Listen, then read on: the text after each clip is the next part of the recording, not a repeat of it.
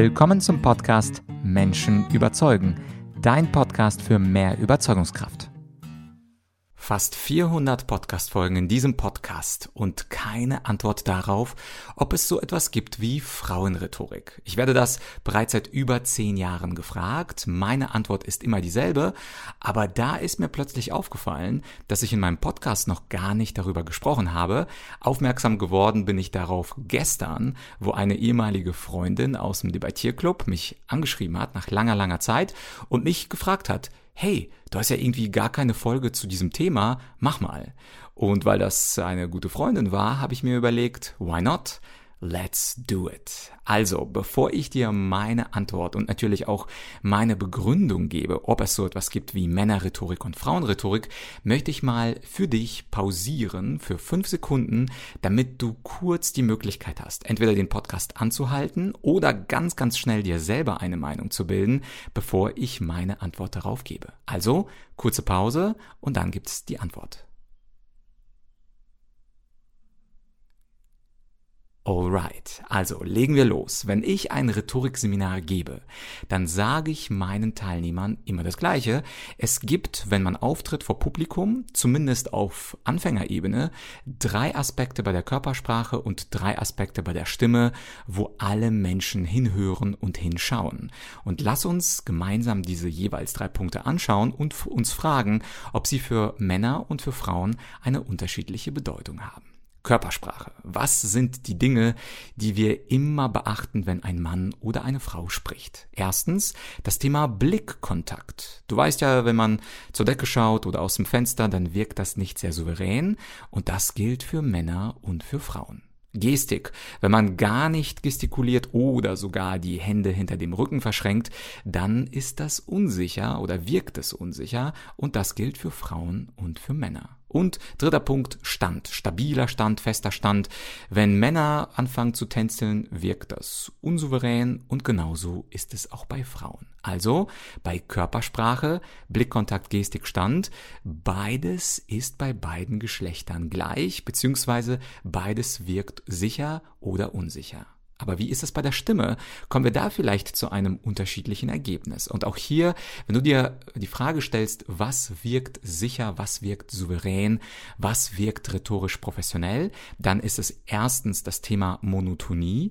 Also wenn jemand nicht monoton spricht, sondern mit Emotionen, mit einer schönen Stimmmelodie. Zweitens, souveräne Redner und Rednerinnen nutzen Pausen. Und drittens, sie nutzen möglichst wenige Verlegenheitslaute, insbesondere das berühmte Am, wozu ich schon eine separate Folge hier gemacht habe. Und wie ist es nun bei Männern und Frauen?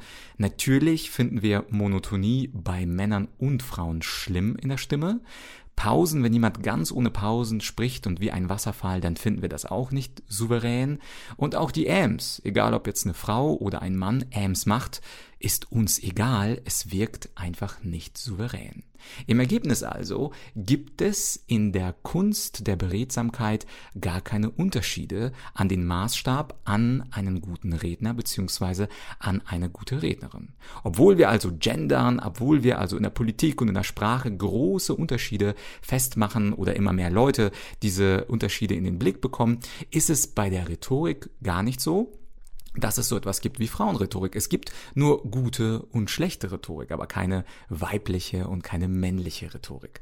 Ähnlich auch wie bei weiblicher oder männlicher Mathematik. Da würdest du ja auch sagen, ja, die Kunst der Zahlen oder die Wissenschaft der Geometrie oder Algebra, das kennt kein Geschlecht. Es gibt entweder gute Mathematik, äh, schlechte Mathematik. Es gibt richtige Formeln, es gibt falsche Formeln, es gibt richtige Beweise und es gibt falsche Beweise. Und wenn du jetzt sagst, ja gut, aber Mathematik, das ist ja auch keine Kunst, sondern es ist eine Wissenschaft, dann gehen wir doch mal zu einer Kunst, wie zum Beispiel Musik. Ich selber spiele seit meinem 16. Lebensjahr Gitarre und es gibt auch zum Beispiel keine weibliche Gitarrenmusik oder männliche Gitarrenmusik. Also als ich vor langer, langer Zeit am Osnabrücker Konservatorium Gitarre gelernt habe, damals gab es zwei Gitarristen, auf die mein Gitarrenlehrer besonders hingewiesen hat, und zwar Andres Segovia und Anna Vidovic. Und Und beide haben jetzt nicht männlich oder weiblich Stücke, wie beispielsweise La Catedral interpretiert, sondern sie haben es auf unterschiedliche Art und Weise, mit einem unterschiedlichen Rhythmus, mit unterschiedlichen Betonungen gespielt, aber eben nicht männlich oder weiblich. Heißt also, die Antwort auf diese Frage, gibt es sowas wie Frauenrhetorik, ist ein eindeutiges Nein. Und jetzt, wo du gehört hast, hey, das sind ja coole Kriterien, Körpersprache, Blickkontakt, Gestik, Stand, da stimmt, da achte ich immer drauf und Stimme, Emotionen, Pausen, Verlegenheitslaute, da achte ich mal drauf. Fragst du dich vielleicht, gibt es eine Möglichkeit, wo ich dich Rhetorik coache? Weil jetzt nach circa 400 Folgen möglicherweise ist klar, dass Rhetorik mein absolutes Lieblingsthema und meine Leidenschaft ist und vielleicht hörst du den Podcast schon seit einem halben Jahr, seit zwei Jahren, seit drei, seit vier Jahren und fragst dich, gibt es eine Möglichkeit, wo ich dich auch persönlich rhetorisch coachen könnte, egal was für ein Geschlecht Recht du hast? Und die Antwort darauf ist ein klares Ja. Vielleicht ist dir aufgefallen, dass ich vor allem in den letzten ein, zwei Jahren immer mehr Webinare mache. Ich habe damit in der Corona-Zeit angefangen, aus verständlichen Gründen. Und jetzt mache ich sie sehr, sehr regelmäßig. Und am Ende eines solchen Webinars gibt es immer die Möglichkeit, bei einer sogenannten Masterclass von mir mitzumachen, wo eine kleine geschlossene Gruppe gemeinsam eine bestimmte Zeit, meistens sind es aktuell sechs Monate, mit mir und mit meinen Co-Trainern Trainern trainiert und von uns auch Feedback bekommt.